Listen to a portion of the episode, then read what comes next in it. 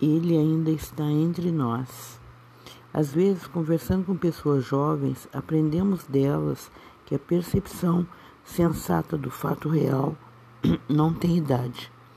Outros nos brindam com pérolas que desejaríamos engolir ao ouvir tamanhos absurdos. Alguns jovens, bem, esse caminho eu já percorri, um brinde à juventude, sempre. Lembro que quando o vírus se aboletou no mundo, o grande temor era como lidar com ele, falar sua fala e antecipar a informação sobre seu trajeto. Um entregador de algum delivery disse o seguinte: Eu não uso máscara, tia. A senhora é quem corre o risco. Eu sou jovem. Sete meses depois, confirma-se a segunda onda, tão falada por aquele ministro da Saúde em seus esclarecimentos diários. Que saudade! Dos esclarecimentos e não da nova onda. Eu estou em um estabelecimento e comento com um rapaz sobre a segunda onda. Ele me diz que não existe, é fake. A desculpa ideal para quem ignora a máscara e certamente todos os cuidados é sempre dizer que é fake. Mas não se trata de uma caça à juventude, às vezes descuidada. O descaso com o vírus não tem idade, enquanto cruzamos com pessoas completamente descrentes de todas as recomendações e havemos de respeitar sua opinião. E a vida segue, desviando-nos das pessoas sem máscara, dos queixos mascarados, dos espirros que atravessam as calçadas. É muito bom relaxar, tomar um lanche no seu café preferido, escolher uma mesa lá naquele restaurante que segue todos os protocolos. E merecemos isto. O risco maior está naqueles que não acreditam e zombam de quem se previne. Para eles, toda a sorte do mundo. Vamos no aguardo da vacina, que por Deus nos livre desse vírus e seja mais uma história contada através das cadernetas de vacinação sobre uma pandemia que entrou para o calendário. Passo pelas notícias falsas e consigo diferenciá-las, chegando ao que importa. Sigo cuidando da vida, enquanto utilizar-me dela como a vestimenta que me cobre até quando eu chegar ao final do caminho.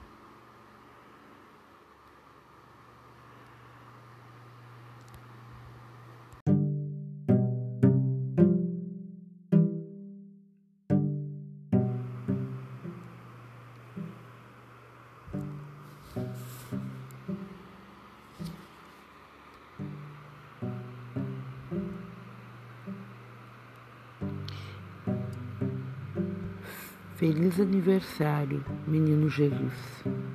Menino, neste Natal as pessoas vão ter tempo para um particular com você.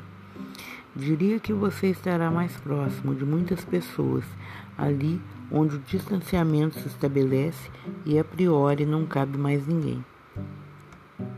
Muito deveras próximo de mim estará você, sem a proteção das máscaras e além de quaisquer protocolos. Está um bocado difícil pensar em festas.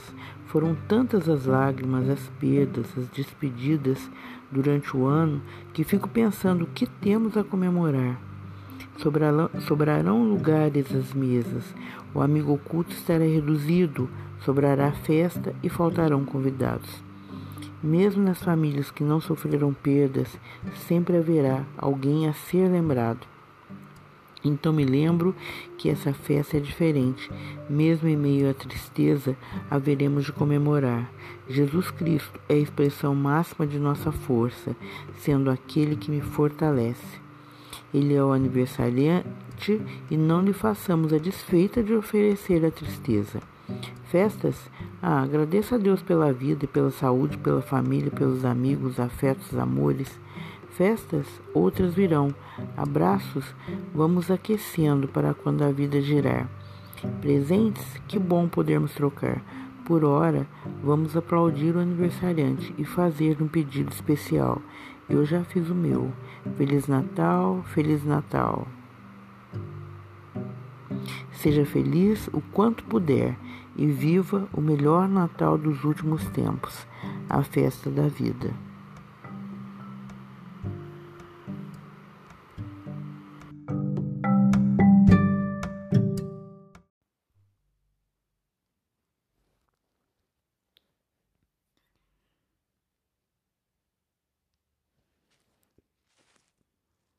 Hoje é quarta-feira, 10 de fevereiro de 2021.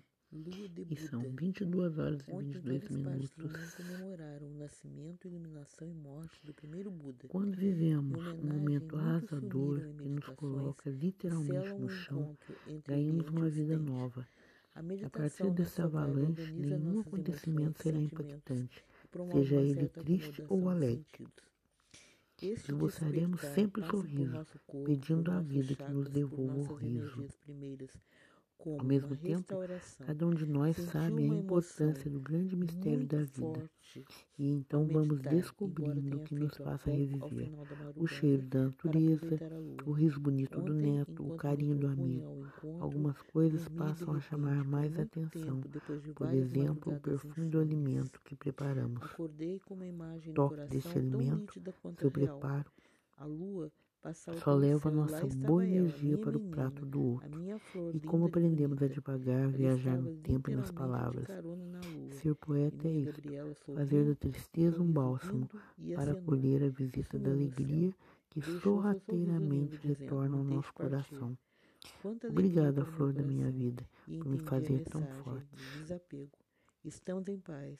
Bom dia.